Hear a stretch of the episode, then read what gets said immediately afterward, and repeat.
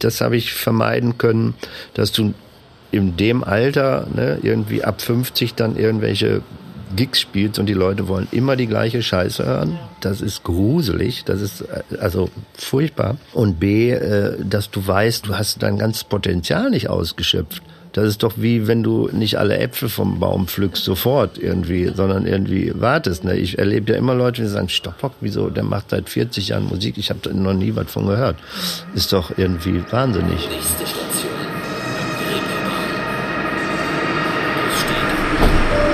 Willkommen zu Nachts um halb eins, dem Musikpodcast direkt aus St. Paul. Hier spricht Nora Gantenbrink mit KünstlerInnen über Musik, Geschichten und Popkultur.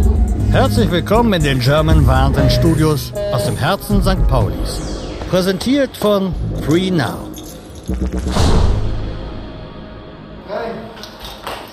Das ist Stoppock. Der im Ruhrpott aufgewachsene Multiinstrumentalist kann mit mehr als 20 erschienenen Alben auf eine lange Musikgeschichte blicken – Heute erzählt er uns von seinem musikalischen Werdegang, seiner ersten Gitarre, einem legendären Wittener Folkclub, was alles passieren kann, wenn man sich zusammenreißt und welche guten Gründe man bei seiner Bank anbringen kann, um seine Steuerschulden nicht zu bezahlen. Also, viel Spaß mit Stoppock. Yep.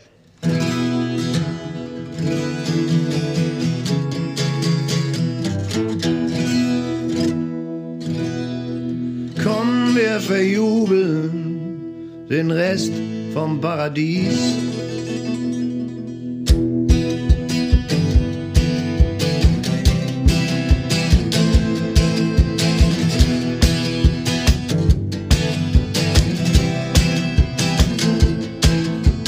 Komm, wir verjubeln den Rest vom Paradies, damit endlich Schluss ist und sich der Spieß für die Erde umdrehen kann, sie sich erholt. Denn die letzten Jahrtausende mit uns Idioten waren Horror für sie. Horror für sie. Doch die Chance besteht, sind wir erstmal weg. Dass ganz frischer Wind weht und sie sich beleckt. Vielleicht kommen neue Wesen, die sich besser benehmen. Mit ganz neuen Thesen und besseren Themen. Mit mir besser umgehen mit ihr besser umgehen. Wir waren die Pain in the Years für den schönen Planet, waren hochintelligent, trotzdem tiefschürfen blöd, haben alles vergeigt, was noch irgendwie geht. Ein Wunder, dass die Erde sich immer noch, immer noch dreht. Vielleicht kommen ja Wesen, die nicht alles zertrampeln, alles zu betonieren. Und was da noch frei ist, schwer optimieren, dann wieder zerstören, sich mit Bomben beschmeißen, dann wieder aufbauen und wieder einreißen. So viel Dummheit tut weh, so viel Dummheit tut weh. Wir waren die Pain in the Years für den schönen Planet, waren hochintelligent, trotzdem tiefschürfen blöd, haben alles vergeigt, was nur irgendwie geht. Ein Wunder, dass die Erde sich immer noch, immer noch dreht.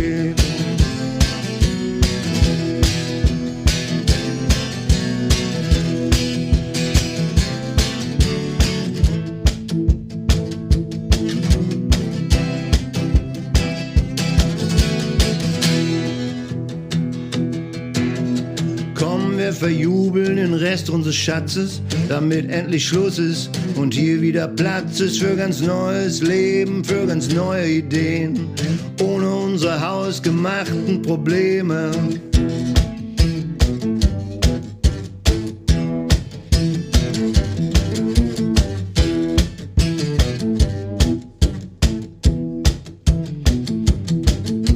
Schade, dass wir dann nicht mehr dabei sind das wird sicher schön. Schade, dass wir dann nicht mehr dabei sind, das wird sicher schön. Wir waren die Pain in the Years für den schönen Planet, waren hochintelligent, trotzdem tiefschürfen blöd, haben alles vergeigt, was nur irgendwie geht. Wir waren die Pain in the Years für den schönen Planet, waren hochintelligent, trotzdem tiefschürfen blöd, haben alles vergeigt, was noch irgendwie geht. Ein Wunder, dass die Erde sich immer noch, immer noch dreht.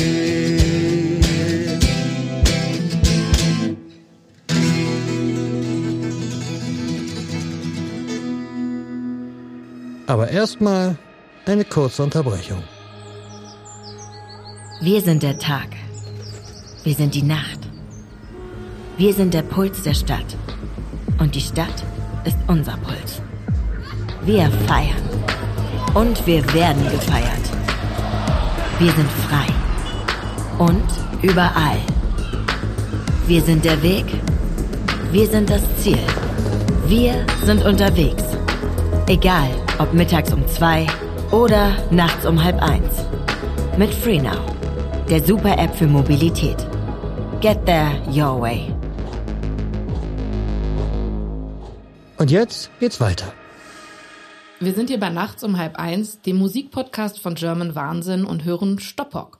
Mein Name ist Nora Gantenbrink und ich freue mich jetzt sehr, ihn hier zu begrüßen. Willkommen. Hi, ich freue mich auch.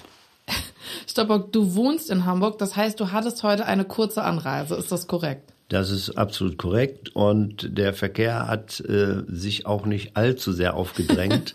Das hätte, es kann ja auch manchmal irgendwie länger dauern innerhalb Hamburgs.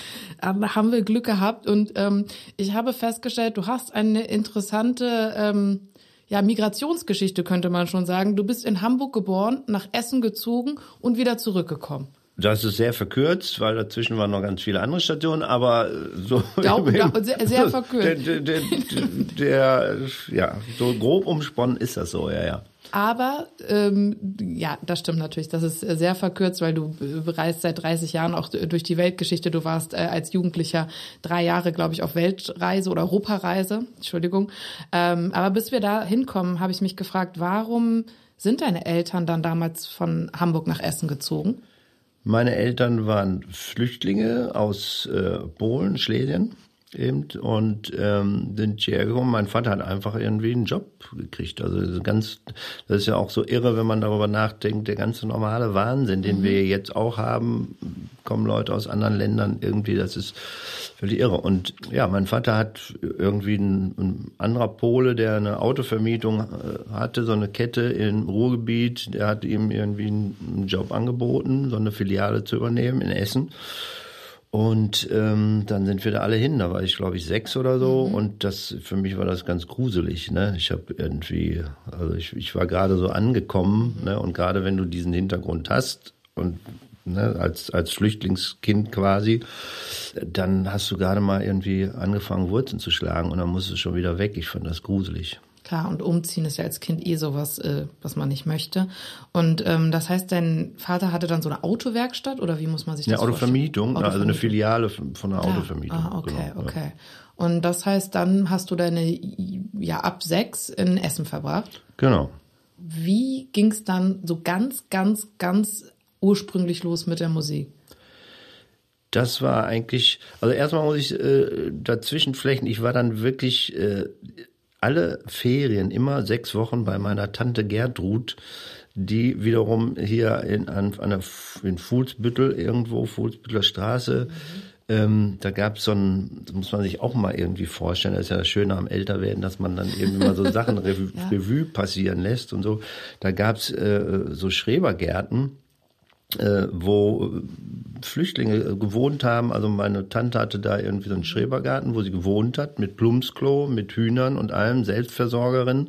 Und da war ich immer äh, sechs Wochen im Sommer und das ist so witzig, weil ich verbinde mit der großen Stadt Hamburg Plumpsklo, Hühner und Garten irgendwie. Das so, ist ne? wirklich witzig, weil ich würde sagen, die meisten Hamburger würden wahrscheinlich mit dem Ruhrgebiet eher Schrebergärten, äh, genau. Fußball und ähm, sowas, Tauben. Schachtanlagen verbinden oder Tauben, genau. genau Taubenkacke.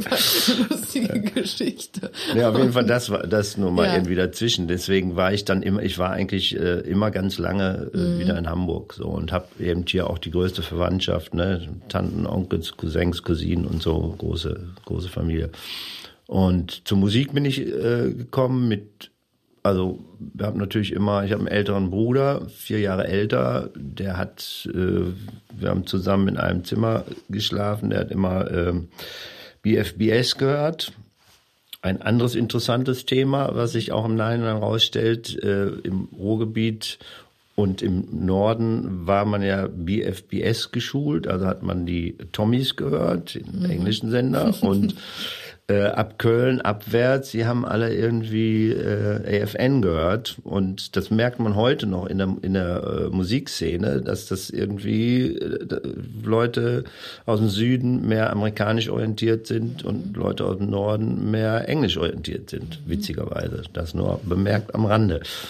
Auf jeden Fall ähm, habe ich, hat mein Bruder immer die ganze Nacht Musik gehört. Ich bin dabei eingeschlafen und habe irgendwie alles, was eigentlich äh, Ende der 60er äh, so an Musik lief, habe ich so irgendwie auf die Festplatte gebrannt gekriegt und wollte dann immer Musik machen, aber es war keine Kohle da für, für ein Instrument. Und äh, dann war dieser dramatische Zusammen, dieses Zusammenkommen mit zwölf, ist mein Vater gestorben ganz plötzlich, mhm. was mich ziemlich umge umgehauen hatte. Also zudem sich so irgendwie heimatlos fühlen, auch noch das. Und ähm, meine Mutter, ich war eigentlich irgendwie kaum zu trösten. Und dann hat meine Mutter, ich weiß nicht, wie sie es hingekriegt hat, irgendwie die letzte Kohle zusammengekratzt und hat mir eine Gitarre gekauft, um mich irgendwie zu beruhigen. Mhm. So.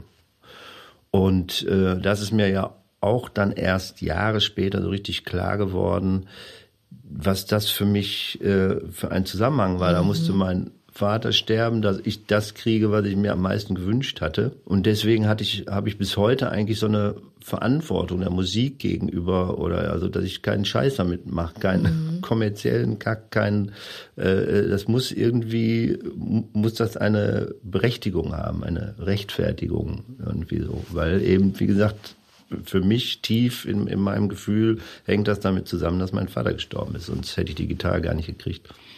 Das heißt, dein Vater hat dann dich auch nie Gitarre spielen hören können? Nö, genau. Ja.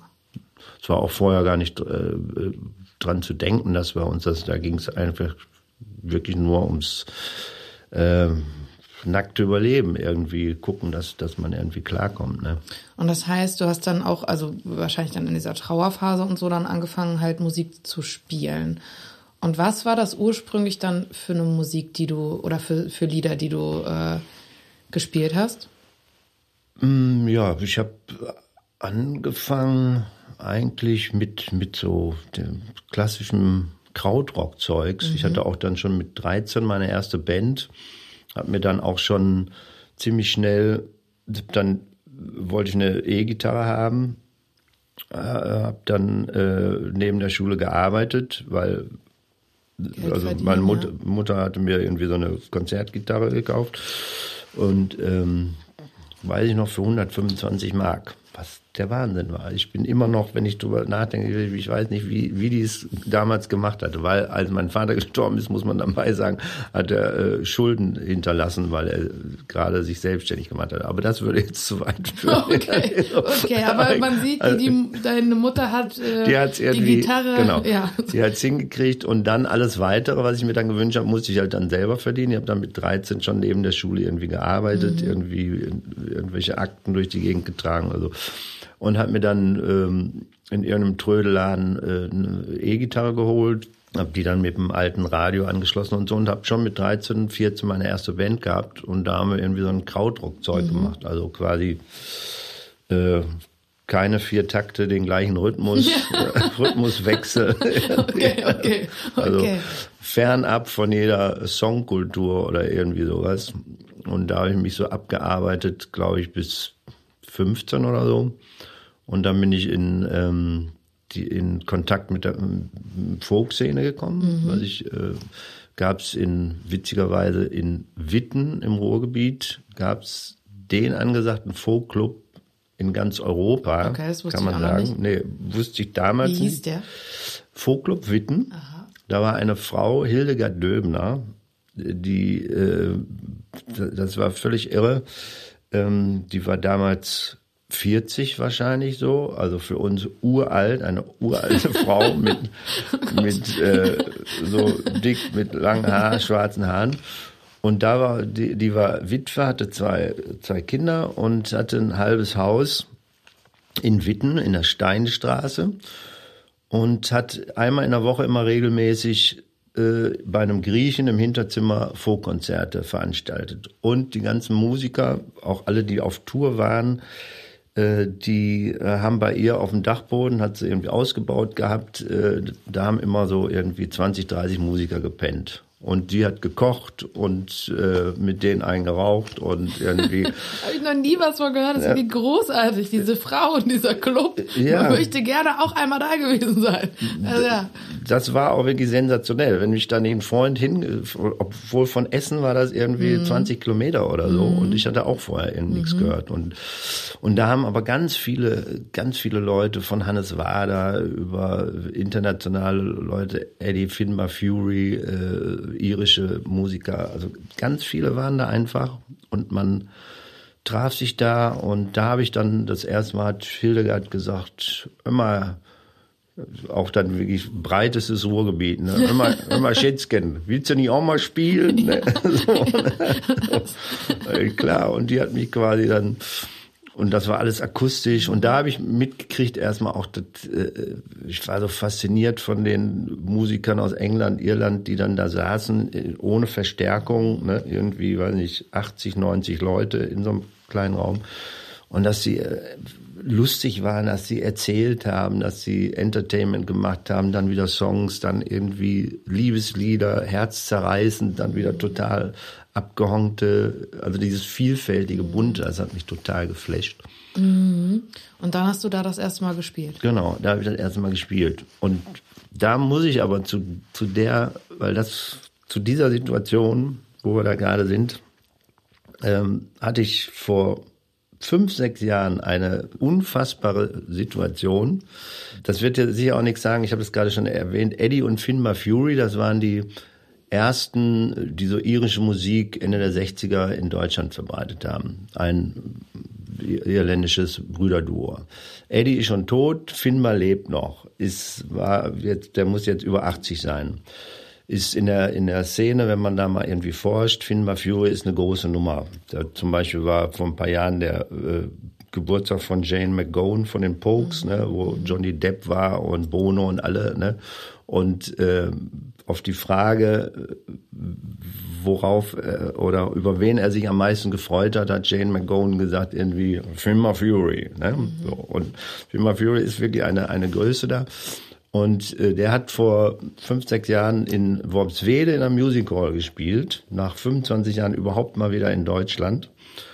Und ähm, ich bin Backstage nach, nach dem Dingen, so, weil ich den Tourbegleiter kannte. Ähm, und dann sieht mich der Typ, Finn Wafjur, sieht mich und sagt, ey, wir haben noch äh, 1970, 71 bei Hildegard Döbner in Witten am, am, Küchentisch äh, Session gemacht. Nee, ich hab, ich hab auch, ich hab, Aber auch geil, dass da, du dich da daran erinnert. Ja. Da war ich 15, ne, irgendwie. Und ich, ich sag zu dem Tour, sagte, hat der, will er mich verarschen oder was? Ne?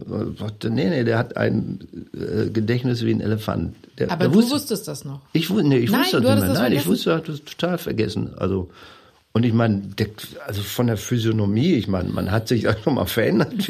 Wie, wie, kann der mich nach, nach 50 äh, Jahren irgendwie erkennen? Also das fand ich irre. Also das, äh, ein legendärer Küchentisch, ja. Ein legendärer Küchentisch. Und Hildegard Döbner, wirklich, da musst du einfach auch mal forschen. Das ist wirklich, das, die hat auch ganz viele Leute beeinflusst. Die war politisch aktiv, sozial, das war eine Wahnsinnsfrau.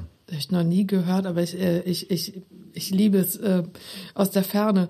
Ähm, und war zu dieser Zeit dann so ein bisschen auch, ähm, also hat dann manchmal auch deine Mutter gesagt, naja, gut, äh, Stefan, alles gut und schön auch so, aber langsam könntest du auch in Spur kommen und was Vernünftiges machen oder wie war da so die Stimmung? Ja, das ähm, hat sie, sie hat sich natürlich Sorgen gemacht hatte natürlich nicht so viel Zeit, sich Sorgen zu machen, weil sie immer arbeiten musste. Die, mein größerer Bruder und ich irgendwie musste uns irgendwie durchbringen, hat wirklich malocht. wie blöde und äh, hat sich natürlich dann schon immer so, ach, äh, ne, weil ich habe wirklich ab dem Moment nur Gitarre gespielt. Ich habe auch in der Schule war ich schlecht, das war alles irgendwie gar nichts. Aber sie hat ähm, es geschafft gehabt, ähm, mich irgendwie dann noch auf die Fachoberschule, obwohl ich das Zeugnis gar nicht dafür hatte. Ach genau, da wollte ich ja, mit 16 hat sie gesagt, ja dann, wenn du Musik machen willst, dann studier doch oder so. Also wollte mich in Richtung, dass da irgendwas Amtliches geht. Und dann war ich an der Volkwang-Schule in, in Essen, hat mich da vorgestellt und wollte irgendwie studieren da und die haben mich aber schon bei der bei dem ersten Prüfung oder nicht Prüfung vorspielen, mhm. haben die mich schon irgendwie nach Hause geschickt, hat der Professor gesagt, ich wäre total unmusikalisch und ich sollte das sein. Wirklich, ja. so vernichtende Urteile hat man da damals bekommen. Also, und du hattest dich dann für Musikstudium dann beworben? Ja, ja, genau. Ja, das, genau der, ja, der Dingen, das kann man sich heute auch nicht mehr vorstellen. Ich mache jetzt immer Witze über die, die Pop- und Rockschulen. Mhm. Äh, damals war das nur Klassik. Ne? Mhm. Ne? Ja, ja. Und ich bin dahin und und war noch so naiv, dass ich gesagt habe, äh, dass ich dem Prof gesagt habe, äh, ich habe nur Stahlseitengitarre und habe so ein Fingerpicking. Das ist natürlich nicht das, was ihr studiert. Aber ich spiele das mal vor. Ich möchte auch Klassik studieren, aber ich spiele das mal so vor. Dann hören Sie ja, dass ich musikalisch bin und so. Und der hat schon nur die Gitarre äh, gesehen, hat meine Fingerpicks hier gesehen, dann habe ich angefangen, hat er sofort gesagt, aufhören, aufhören, diese Hillybilly-Musik. Aufhören, oh Gott. So. Ja, okay, also das äh, war dann... Aber das war aber am Ende wirklich gut. Also ich war dann wirklich, ich weiß noch, ich, eine halbe Stunde saß ich an der Ruhe und dachte, äh, was ist jetzt los? äh, weil ich war schon wirklich auch dann mit, mit 16 war das, war ich schon ziemlich gut auf der Gitarre und äh, dachte, was, was, äh, das kann ja alles so nicht stimmen. Und das hat mir so einen äh, positiven Tritt gegeben, ne, dass ich sagte, so, pass auf, Junge. Dem zeige ich. Dem zeige ich. Und danach warst du dann drei Jahre als Straßenmusiker in Europa unterwegs, ist das richtig? Genau, ja. ja. Das, ja, ja, dann, dann habe ich noch, genau, dann hat mich meine, meine Mutter noch irgendwie, also eine Direktorin in der, in der Kirchengemeinde kannte, haben die mich auf der Fachoberschule für Sozialpädagogik noch irgendwie aufgenommen. Ja, obwohl ich nur Vierer auf dem Zeugnis hatte oder was weiß ich, oder, aber, äh, und dann habe ich ein Praktikum im Krankenhaus gemacht und habe auch noch als, als Hilfskrankenpfleger danach noch gearbeitet bis 19, um mir Geld zu verdienen, um dann irgendwie äh, mit einem Freund einen Bus auszubauen und dann sind wir losgezogen. Und ab da, dann ab 19, habe ich wirklich nur mit der Musik mein Geld verdient. Und äh, das heißt, ihr seid dann mit dem Bus los und wart dann wirklich, äh, ja, also wo, wo seid ihr dann hingefahren? Also wie muss man sich das vorstellen? Ja, das waren auch in der Beziehung oder nicht auch in der Beziehung, aber in der Beziehung waren es wirklich irgendwie letztendlich goldene Zeiten weil wir sind einfach, äh, wir haben eine Tankfüllung gehabt, haben irgendwie was zu essen eingekauft und sind, also die erste Station war, glaube ich, Heidelberg oder so, vom Ruhrgebiet aus. Ähm, dann sind wir auf die Straße, haben gespielt, bis wir genug Geld hatten, um wieder zu tanken, wieder was einzukaufen und sind weiter. Und so sind wir irgendwie, haben wir uns in den Süden geschlichen. Und ähm, ich war aber immer da so, also da habe ich schon, schon gemerkt, dass ich aber eigentlich überhaupt nicht ehrgeizig bin, ich will nur einfach von der Musik leben und ich will irgendwie meine Ruhe haben, mhm. letztendlich. Und ich habe immer nur so, so viel auf der Straße gespielt. Ich habe immer genau gecheckt, wenn nach einer halben Stunde genug Geld da war, um das Nötige für den Tag zu besorgen, dann habe ich aufgehört. Also ich habe nie angespart. also so ein bisschen so ein gutes Pferd springt nur so hoch, wie es muss. Ne? Ja. ja. genau. So war das. Und äh, das äh, hat mich auch wirklich getragen. Oder es trägt mich bis heute noch, weil äh, so bin ich eigentlich heute auch noch drauf. Ich spare nichts an, sondern ich gucke irgendwie, dass ich so das mache, was mir Spaß macht. Und davon auch nicht zu viel, weil dann weiß ich, dass es irgendwie dann irgendwann mal keinen Spaß mehr bringt. Ne? Mhm. Und damals, als du dann noch als Straßenmusiker unterwegs warst, hast du immer auf Englisch gesungen? Ähm, unterschiedlich. Da habe ich am Anfang noch mal gar nicht gesungen, da habe ich nur irgendwie Gitarre gespielt. Okay. Dann war ich ziemlich schnell habe ich einen, einen Engländer auch getroffen, Mhm. Tony Payton, ein Five-String-Banjo-Spieler. Und der hat dann gesungen und, und dann haben wir immer Leute gefunden, die dann mit uns im Mhm. Irgendwas, Bus ja. und dann sind wir weitergezogen und dann haben, haben, haben wir in unterschiedlichen Formationen gespielt. Und als du dann von der Reise wiederkamst, war dir eigentlich klar so, okay, ähm, ich, ich, ich bin Musiker, ich will, wie du schon gesagt hast, davon leben und, äh, und hast das eigentlich nicht mehr seitdem in Frage gestellt? Oder gab es da nochmal sowas wie die Sache mit dem, ähm, mit dem sozialwissenschaftlichen Studium? Oder hast du dann nochmal irgendwie, also irgendwas anderes gemacht? Nee. Nein.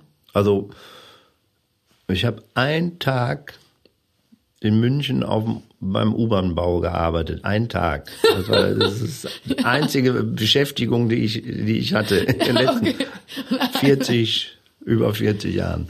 Ja. Aber das, das, das ist jetzt vorgeschoben, um das abzuschließen da mit dem Frankreich und Süden und überhaupt. Ich hatte genau dann auch ein halbes Jahr in Toulouse gewohnt und ähm, bin eigentlich nach Deutschland wieder zurück, nur aus dem Grund, weil ich, weil ich gemerkt habe, ich bin kein, ich, ich kann nicht gut Fremdsprachen sprechen. Kann ich irgendwie nicht. Das hat auch seinen Grund irgendwie, witzigerweise, den habe ich erst letztens ergründet.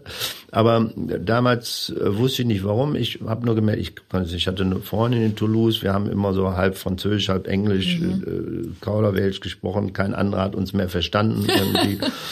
Und, ähm, und dann habe ich aber meine ersten Songs schon geschrieben in Deutsch und habe auch gemerkt, so mit einer anderen Sprache, also wie wichtig mir das ist, so zwischen den Zeilen äh, was zu vermitteln und so.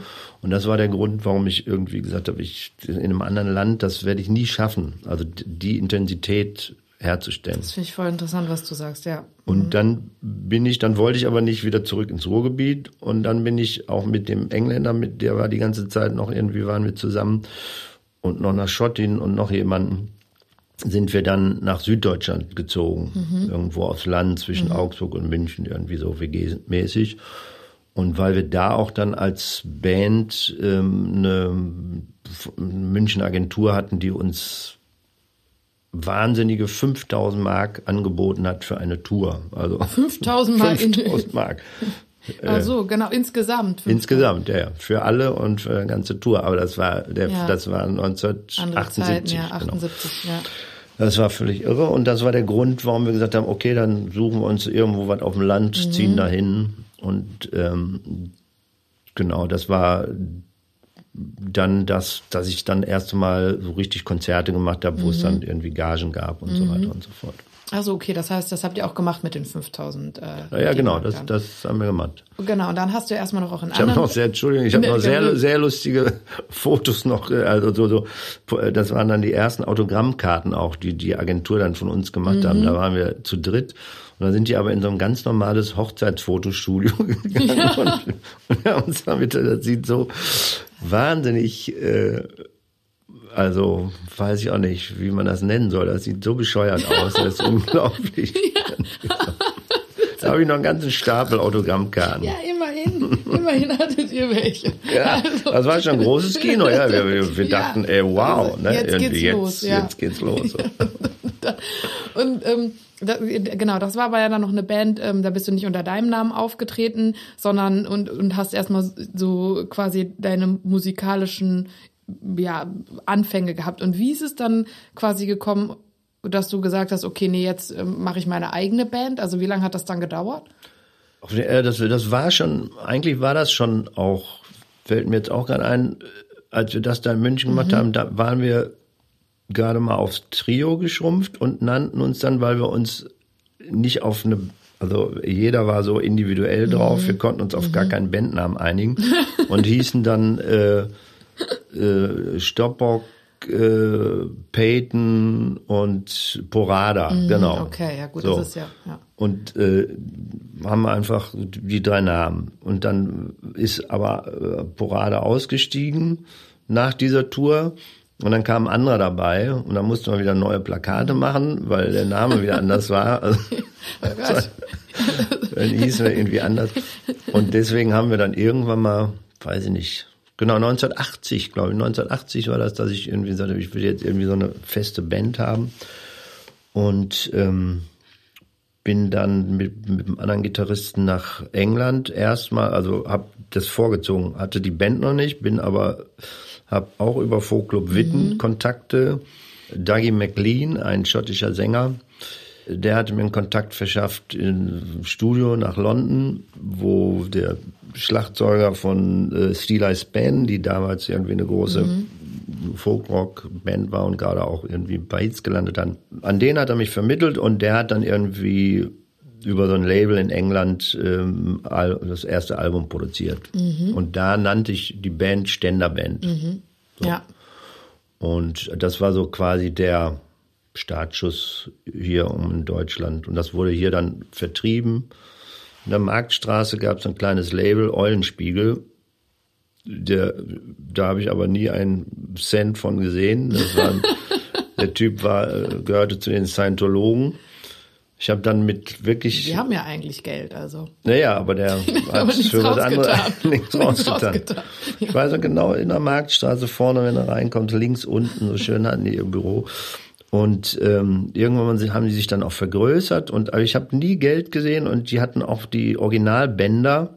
Und ich weiß noch, wie ich äh, mit dem Schlägertrupp wirklich hier aus Hamburg irgendwann mal hin bin zu denen und haben mit Gewalt äh, die Bänder wieder äh, losgeheizt, weil die haben die mir nicht gegeben. Was, so, Was ist das für eine Geschichte? Und dann, aber dann haben die die rausgerückt. Ja, ja, weil aber nur unter Androhung von Schlägen. Aber das können wir jetzt hier sagen, weil das ist alles verjährt, oder? Das ist alles verjährt und äh, ich, ich habe ja auch nicht gesagt, wer dabei war, genau. Ja, ja. Und ähm, ja, üble, üble Geschichte auf jeden Fall. Erste äh, Bekanntschaften mit dem Business. Mhm, mhm, waren nicht immer ganz sanftmütig, klingt das so.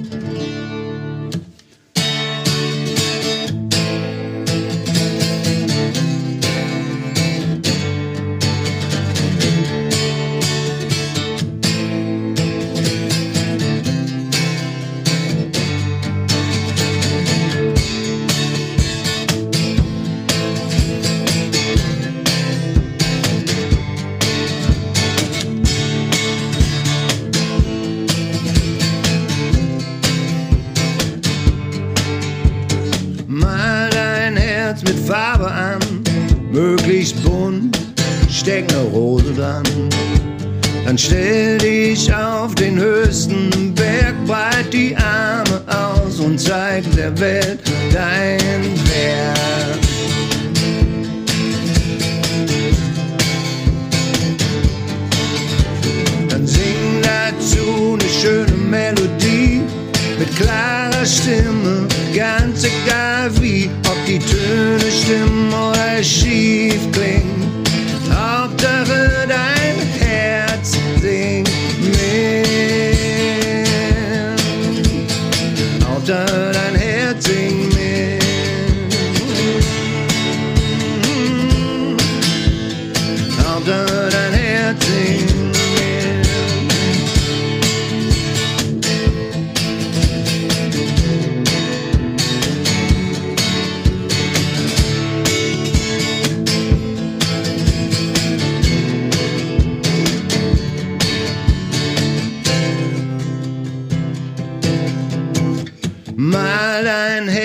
Farbe an, möglichst bunt, steck ne Rose dran. Dann stell dich auf den höchsten Berg, breit die Arme aus und zeig der Welt dein Werk.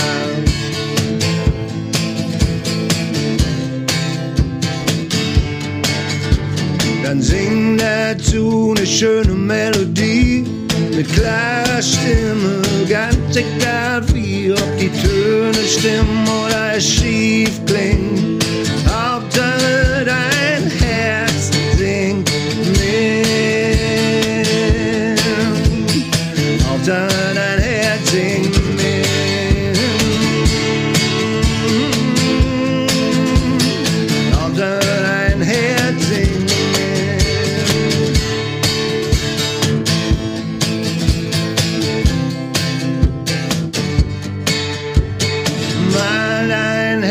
mit Farbe an, möglichst bunt, steck ne Rose dran. Dann stell dich auf den höchsten Berg, breit die Arme aus und zeig der Welt dein Werk. Auf jeden Fall sind wir dann irgendwie von, oh, kann ja irgendwie da schnell kurz weitermachen, weil dann der nächste Step war, dass ich ähm, mit dieser Platte dann hier in Hamburg ein, ein äh, ganz toller Verleger auf mich aufmerksam geworden ist, äh, Rainer Felsen, lebt er noch, ist äh, äh, Pingo-Musik. Der hat eigentlich sonst nur immer so ein Schlagerzeugs gemacht gehabt, aber fand das irgendwie toll. Und er hat dann gesagt, so, komm, Platte produzieren und so. Und dann haben wir in der Schanzau, in der, auch, auch Marktstraße um die Ecke, war ein Studio, irgendwie so ein Loftstudio. Da haben wir dann die zweite Platte aufgenommen, mit einer festen Band auch schon. Und das kam dann raus bei Gruner und Ja, die hatten so ein Label damals, äh, Risiko hieß das auch noch. Die- Interessant. für neu und hatten irgendwie tierisch Kohle und haben das irgendwie. Und die haben dann aber kurz vor Veröffentlichung mich quasi unter Druck gesetzt und haben, haben gesagt, die haben irgendwie mal das alles gecheckt und Ständerband äh, könnte ich das nicht nennen, weil ähm, das äh, spielt keiner im Radio, weil sagt keiner, obwohl Ständer war mit E geschrieben irgendwie. Und aber da hatten sie Angst, dass das dann irgendwie nicht gespielt wird. Und deswegen haben sie kurz vorher irgendwie Druck gemacht. Dann hatte ich noch irgendwie, weiß nicht, so andere Angebote gemacht. Dann wollte ich das Steckerband nennen. Das wollten sie auch nicht. Und dann haben wir uns irgendwie auf Stoppock geeinigt. Das war so das, das äh, Dingen. Sonst hätte ich das gar nicht jetzt äh, unbedingt Stoppock genannt. Auf jeden Fall kam dieses Album dann äh, 82 oder so raus. Und dann hast du unter Stoppock veröffentlicht. Auch Eine interessante Hintergrundgeschichte dazu. Und dann warst du ja von 1990 bis 1999 bei Sony unter Vertrag, also bei einem Major-Label. Genau, dann, also ich habe dann in den, nachdem ich das gemacht hatte, hatte ich das wieder irgendwie natürlich gestrichen, weil mir das alles irgendwie auf den Keks ging, weil ich auch gemerkt habe, das, das macht überhaupt gar keinen Sinn alles. Ja.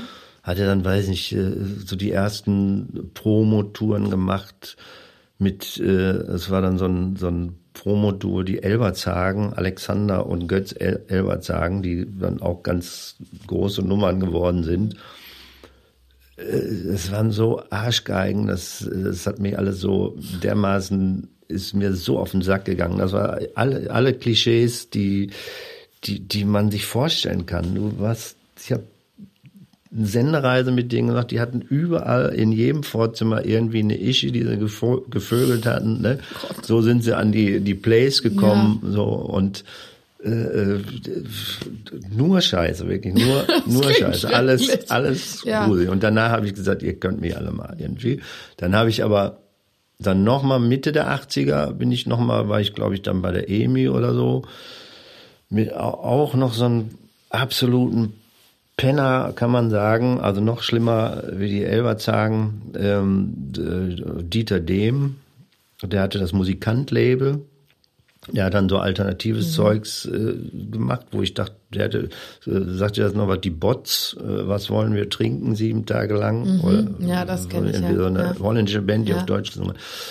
Ähm, das hat dieser Typ irgendwie gemacht und dann dachte ich, komm, jetzt darfst du nicht so blöd sein, irgendwie mit, musst du auch mal hier Business, ne, Mhm.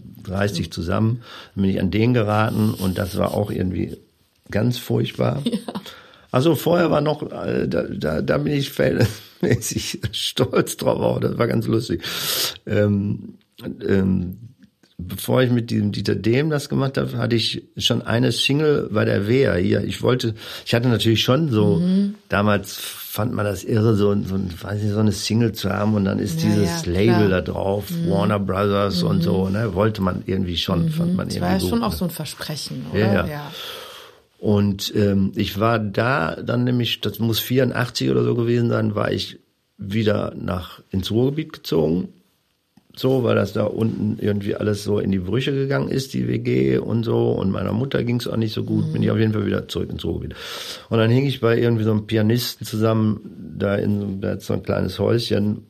Und irgendwie habe ich nichts auf die Reihe gekriegt. Und dann dachte ich irgendwann so, ähm, da war dann gerade äh, Freunde, der Geier Sturzflug, hat ein Bruttosozialprodukt, so ein Wahnsinnshit. Und das hat mich natürlich schon so, ach, so auf Tour gehen und irgendwie so, das möchte ich schon irgendwie. Ich habe zwar schon immer dann gespielt, um mich zu ernähren, so, aber wirklich nur so ga- ganz low.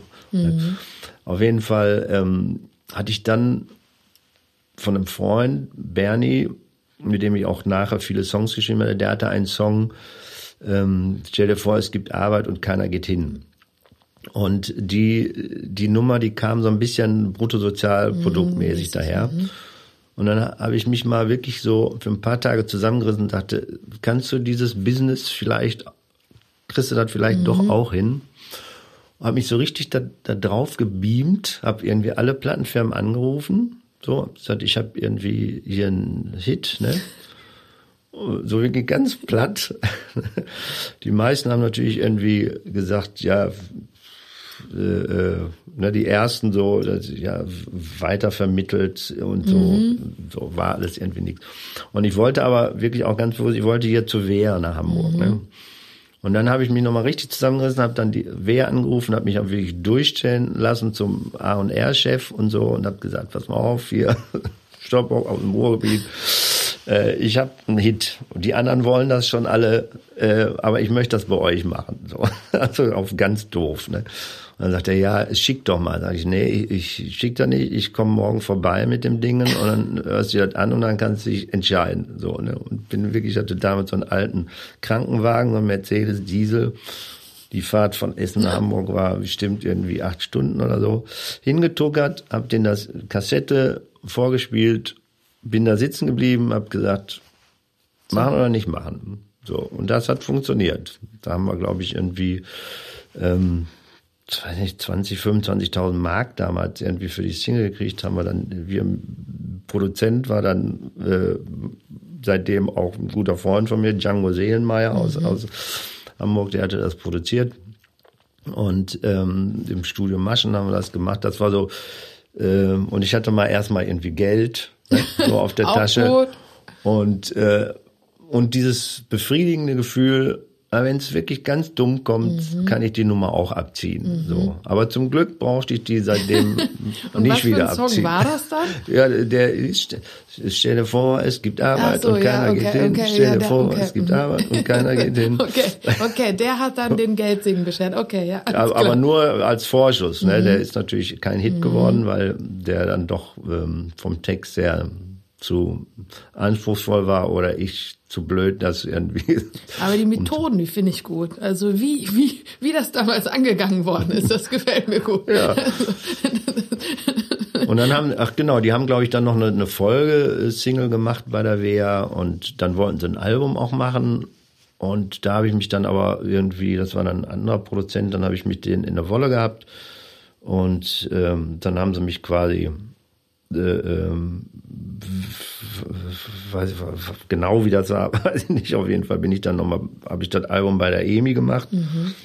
Ähm, 85 oder 86 oder so. Und dann hatte ich endgültig die Schnauze voll, irgendwie so. Und dann, so die ganze 80er dann bis, bis 90, dann habe ich dann auch immer, das reichte so als Anschub, ne? Und dann habe ich mit der Band gespielt. In den 80ern konntest du auch noch, gab es 1000 Clubs, du konntest spielen mit einer Band, das war alles herrlich, ne? Tourneen machen, alles wunderbar, ne?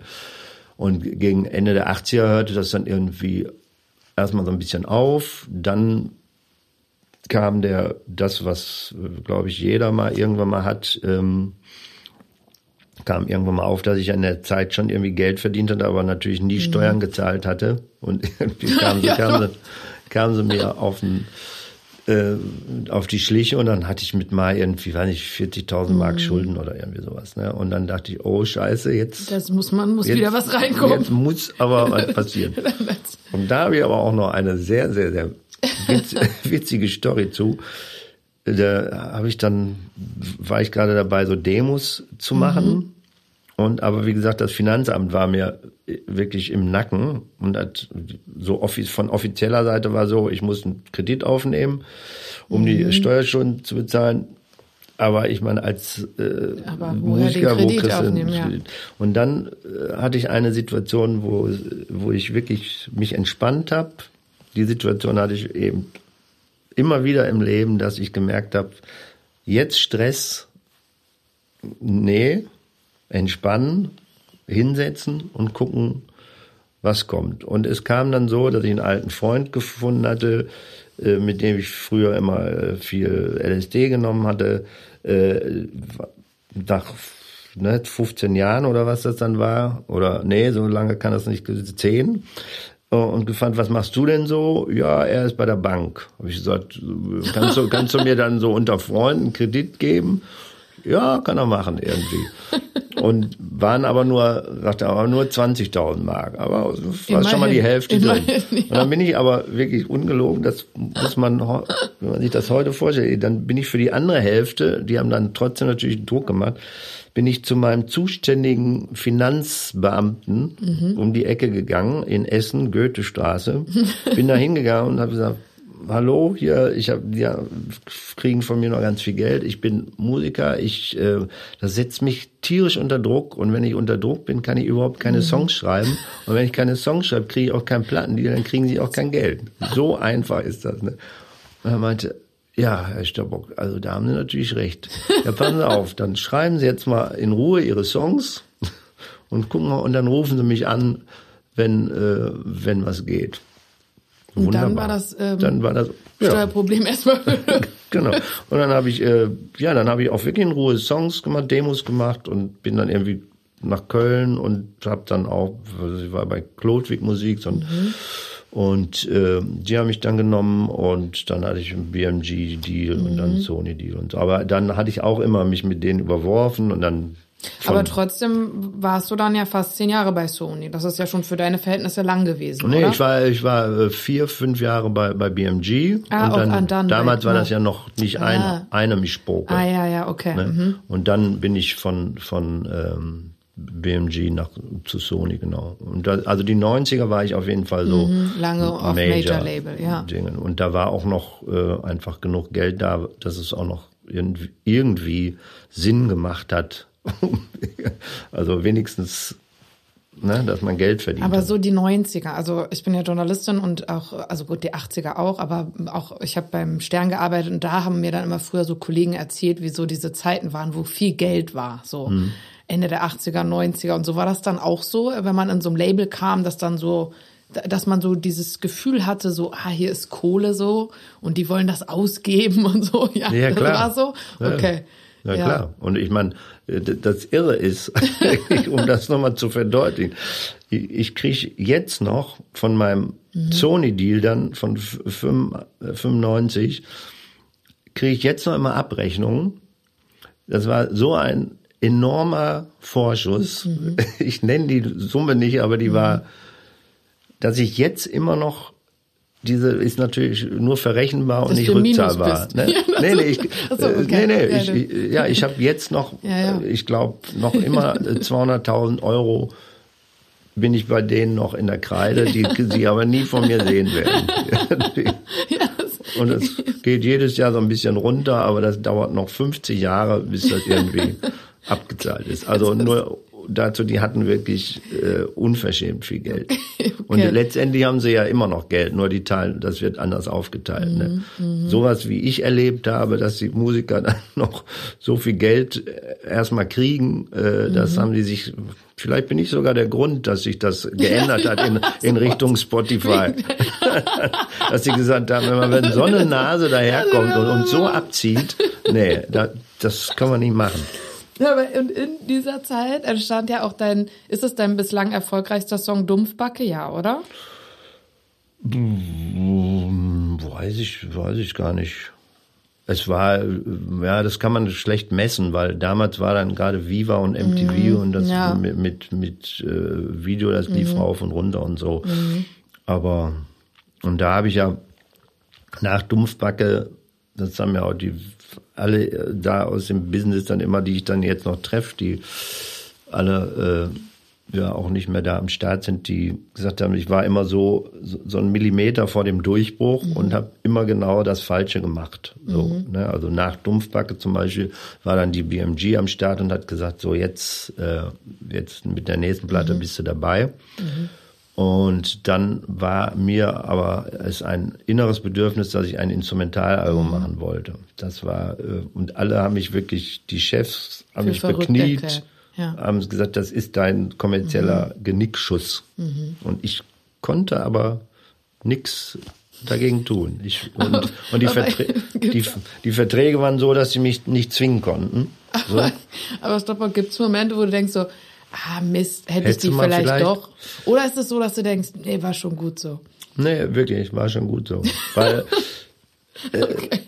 äh, also, ja, das ist kein, kein Kokettieren oder so. Mhm. Ähm, ich glaube, so gut wie ich das als Musiker die letzten 40 Jahre mhm. hatte, das wünsche ich jedem Musiker. Mhm. Das geht nicht besser. Und ich habe ja in der Zeit so viele erlebt, die mega Erfolg hatten, mhm. mega Dingen. Das birgt so eine, das ist ja so eine falsche Welt, ne? Und das ist so ein Risiko. Es gibt sicher welche, die das irgendwie ver, verknusen können und dabei nicht äh, draufgehen, aber ich finde das, äh, ich also das Größte, was ich für mich erreicht habe, ist, ich, ich kann jetzt noch jedes Jahr mhm. ein Album raushauen. Ich bin, ich sprudel über vor Kreativität. Mhm. Und das ist das, was ich mir immer gewünscht habe. Naja, und man muss ja auch sagen, also dein letztes Album, Jubel, äh, was dann 2020 erschienen ist, also vor zwei Jahren, war dann ja sogar von den Chartplatzierungen dein höchstes. Also auch im Alter, äh, ne, oder ja. ist es ja nicht so gewesen, sondern äh, da ging ja immer noch was. Und es ist ja nicht so, dass man gedacht hat, oh, ne, die beste Zeit liegt hinter mir. Es wäre genau. einfach nicht so gewesen. Ne? Nee, nee, und, und auch, auch ganz im Gegenteil, weil ich meine, es gibt doch nichts Schöneres. Also Arma, die eine Sache, wovor ich immer Angst hatte, die, das habe ich vermeiden können, dass du in dem Alter, ne, irgendwie ab 50 dann irgendwelche Gigs spielst und die Leute wollen immer mhm. die gleiche Scheiße hören. Ja. Das ist gruselig, mhm. das ist also furchtbar. Erstmal das. Und B, äh, dass du weißt, du hast noch ein unglaublich, dein ganzes Potenzial nicht ausgeschöpft. Mhm. Das ist doch wie wenn du irgendwie äh, nicht, nicht alle Äpfel vom Baum pflückst sofort irgendwie, ja. sondern irgendwie wartest. Ne? Mhm. Ne? Ich erlebe ja immer Leute, die sagen, Stoppock, wieso, der macht seit 40 Jahren Musik, ich habe noch nie was von gehört. Mhm. Ist doch irgendwie wahnsinnig. Mhm. Und die, die dann da, dazukommen, die kaufen sich dann gleich alle letzten 20 Alben. Ja. Irgendwie. Ja, ja. Und ich finde auch diese Langstrecke so, also das muss man sich ja auch mal, finde ich, klar machen, also wie wenig das überhaupt auch nur durchhalten und schaffen und, äh, und ja, und äh, das finde ich echt ähm, sehr beeindruckend. Und ich habe auch irgendwo gelesen in einem Interview, dass auch während Corona, da hast du irgendwo gesagt, dass äh, du eigentlich noch nie dich so kreativ gefühlt hast. Also es hat dich, auch das hat dich in keine Lethargie gebracht, hatte man den Eindruck, oder? Ja. Also das heißt, du warst viel im Studio, du hast äh, neue Songs äh, aufgenommen und gehst ja jetzt dann auch eben wieder, ja, also hast Auftritte oder hattest du schon die ganze Zeit, aber ähm, ja, das ist wie, wie bei allen Sachen im Leben. Es ist schon gut, wenn du wenn du nicht auf 100 anfängst und dich davon wegarbeitest, ist schon gut, wenn du mit zehn anfängst und so langsam. Ne, das ist einfach der bessere Weg. Ja, also wenn man sich Leute anguckt, die einmal so einen Mega-Hit haben und danach kommt dann nichts, hat man ja schon manchmal das Gefühl, psychisch, also verpacken nicht alle gut auch so. Ne? Also ähm, von da nee. an. Ähm, und was mir noch wichtig ist, worüber ich oder was ich dich gerne fragen wollte, du hast ja sehr viele politische Songs auch oder ähm, und ähm, in, in diesem äh, einen ähm, Song singst du, also lass sie rein, singst du die vertriebenen Seelen, lass sie rein, die auf unsere Liebe zählen, lass sie rein, die vielen, die nicht mehr wissen, wohin, ohne Heimat, lass sie rein. Und ähm, für den Song hast du, also da geht es natürlich um die Flüchtlingskrise, ähm, hast du Morddrohungen bekommen. Sind das so Sachen, wo du dann nachher denkst, ah, das bereust du oder das würdest du immer wieder genauso machen? Würde ich immer wieder genauso machen. Das, ich ich habe ja selber beim Schreiben schon weiß man ja, was, was man mhm. da hervorruft. Und ähm, ich glaube, wir brauchen mehr solcher Songs, äh, die, ja, wir brauchen mehr davon. Und das mhm. ist ja auch, äh, woran viele, äh, also was ich nie verstanden habe, auch viele Musiker, die sich jetzt zum Beispiel beschweren, äh, dass nicht mehr so viel Geld zu verdienen ist über Spotify und so. Da sind ja äh, ganz viele, die Diskussion haben wir schon vor, vor Jahren gehabt bei der GEMA irgendwie, dass äh, ich gesagt habe, irgendwie, aber die Musiker haben doch die, die Kraft und die Chance, die Themen anzusprechen und das zu machen. Warum singt er so eine Scheiße irgendwie nur um viel Geld zu verdienen, um sich dann zu beschweren, dass nicht mehr so viel Geld verdient wird irgendwie. Und für mich war das, da sind wir wieder bei dem Anfangsding, immer dieses moralische, dass ich gesagt habe, äh, ich habe so eine so einen ähm, Anspruch an die, an die an das, was ich mache, dass das ähm, aber du weißt, was ich, hab's meine, verstanden, ne? dass dir das halt auch einfach mehr wert war, oder? Also Ja, ja, diese also- Freiheit zu, dazu zu haben, eben diese Texte zu machen. Genau, und dass das äh, leider die Möglichkeit, die die Musik bietet, das ist ja das, was wirklich auch die Industrie versucht kaputt zu machen. Ja. Ähm, die, die Stärke der Musik, der, eines Textes wie Lass sie alle rein, ne? so der erstmal irgendwie sagt, was, was meint er damit, was und und dann dann hörst du und dann fühlst du das, dass, ja genau, wie eigentlich wollen wir alle, dass alle Menschen friedlich leben. Eigentlich ist es ein Unding, dass wir unsere Grenzen hochziehen, dass wir ignorieren, dass an den Grenzen irgendwie die Leute sterben irgendwie. Das ist ja ist ja noch viel schlimmer geworden. Ne? Und ähm, da- das, dann hörst du aber im Radio Musik, wo irgendwie fünf, sechs, sieben äh, Texter zusammen irgendwas stricken und das ist dann irgend so ein, so ein aufgewärmtes Gefühl von irgendwas, wo du denkst, ey, was macht ihr mit der Musik? Ne? Und gerade gerade über die die die Technologien, die wir haben, ne, wäre das so eine Kraft, die wir hätten, um wirklich Dinge positiv zu verändern. Und fernab auch von der Freiheit, eben auch so politisch zu sein, wie man möchte und äh, äh, Texte zu schreiben, wie man möchte.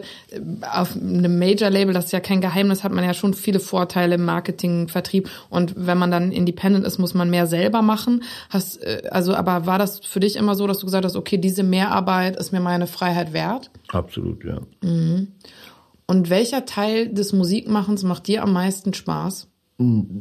Also in dem Moment, wo ich Musik mache, macht es mir Spaß. Also ich bin, bei mir ist es wirklich so sehr, sehr gut ausgewogen.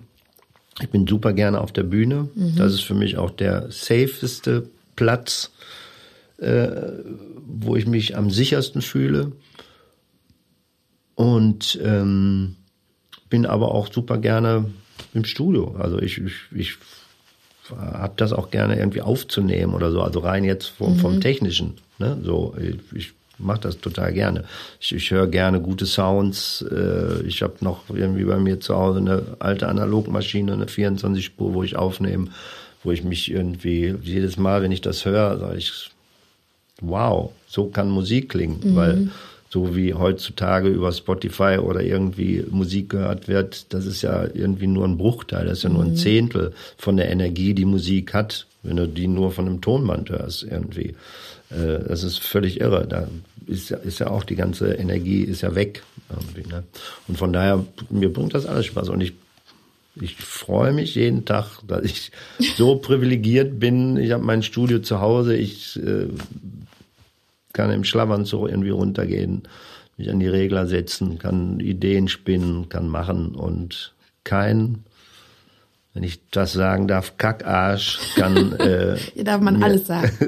darf mir äh, kann mir reinreden. Das ist herrlich. Das äh, klingt großartig, Stoppock. Und ich, ähm, ich, was ich auch großartig finde, ist, wenn man mit dir spricht, es gibt ja immer so viele Leute, die so sagen, früher war alles besser. Das hat man bei dir überhaupt nicht den Eindruck. Und denkt, auch jetzt ist es wunderbar. Na, absolut. ja, klar.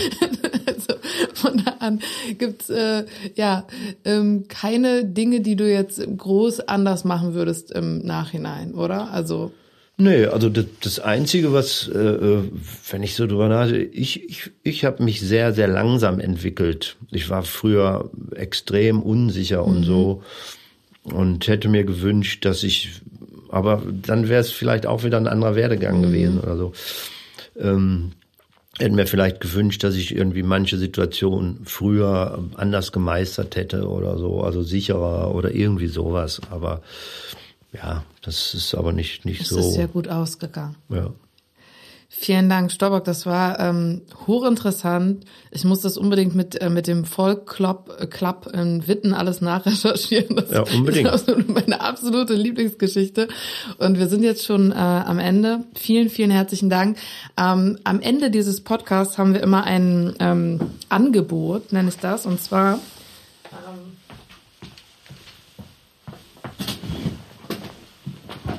haben wir hier so eine Art äh, musikalischen Zauberkoffer. Und äh, wir bieten äh, unseren Gästen und Gästinnen immer an, wenn sie mögen, noch was zum Abschluss ähm, zu spielen, egal was, Freestyle. Ähm, aber auch das musst du nicht. Alles kann, nichts muss. Alles kann, nichts muss. Das ist äh, das äh, Motto, würde ich so mal sagen. Ne? Sogar eine, eine gestimmte, eine gestimmte Ukulele.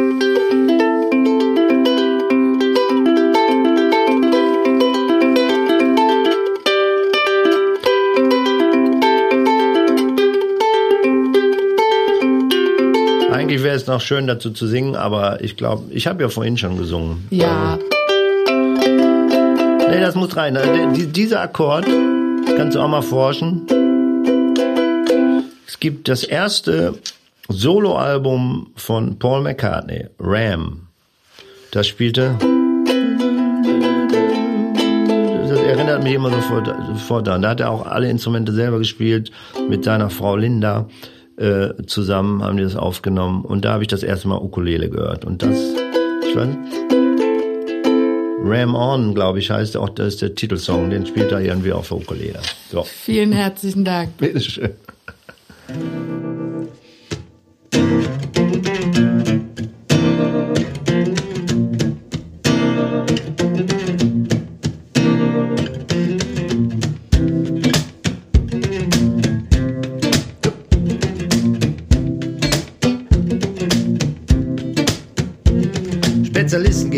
Diesen ganz speziellen Weg mit ganz speziellen Schuhen zu einer ganz speziellen Zeit. Spezialisten gehen nur speziellen Gangstern auf den Leim. Spezialisten sind darauf spezialisiert, spezialisiert zu sein. Spezialisten fahren immer nur ein ganz spezielles Auto mit ganz speziellen Reifen und einer ganz speziellen Farbe. Spezialisten pfeifen sich ganz spezielle Dinge ein. Spezialisten sind darauf spezialisiert, spezialisiert zu sein. Spezialisierte Spezialisten, spezialisierte Spezialisten. Spezialisten hören immer nur spezielle Musik mit einem ganz speziellen Sound aus einer ganz speziellen Box. Auch die Texte sollten sich schon sehr speziell reimen. Spezialisten sind darauf spezialisiert, spezialisiert zu sein. Schön, wenn auf der ganzen Welt alle Superspezialisten von den vielen, vielen anderen Dingen auch ein bisschen was wüssten. Ja, das wäre schön. Aber die Tendenz ist gegenläufig. Aber nützt ja nix.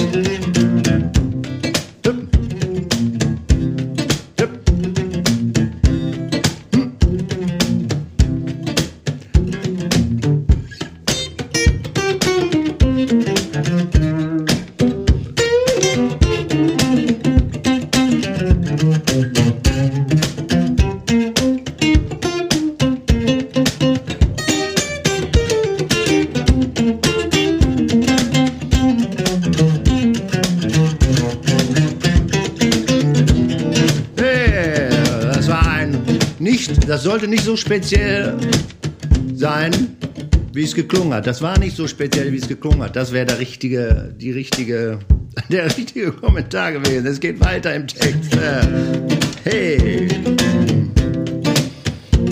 Spezialisten kennen sich aus mit ganz speziellen Dingen, wissen jedes Detail, da macht ihnen keiner was vor. Bei Spezialisten kann man sich Spezialwerkzeuge leihen. Spezialisten sind darauf spezialisiert, spezialisiert zu sein. Spezialisierte Spezialisten, speziell spezialisierte Spezialisten. Spezialisten leiden unter speziellen Symptomen ihrer speziellen Krankheit und brauchen deshalb spezielle Behandlung und nicht nur so allgemein. Spezialisten sind darauf spezialisiert, spezialisiert zu sein.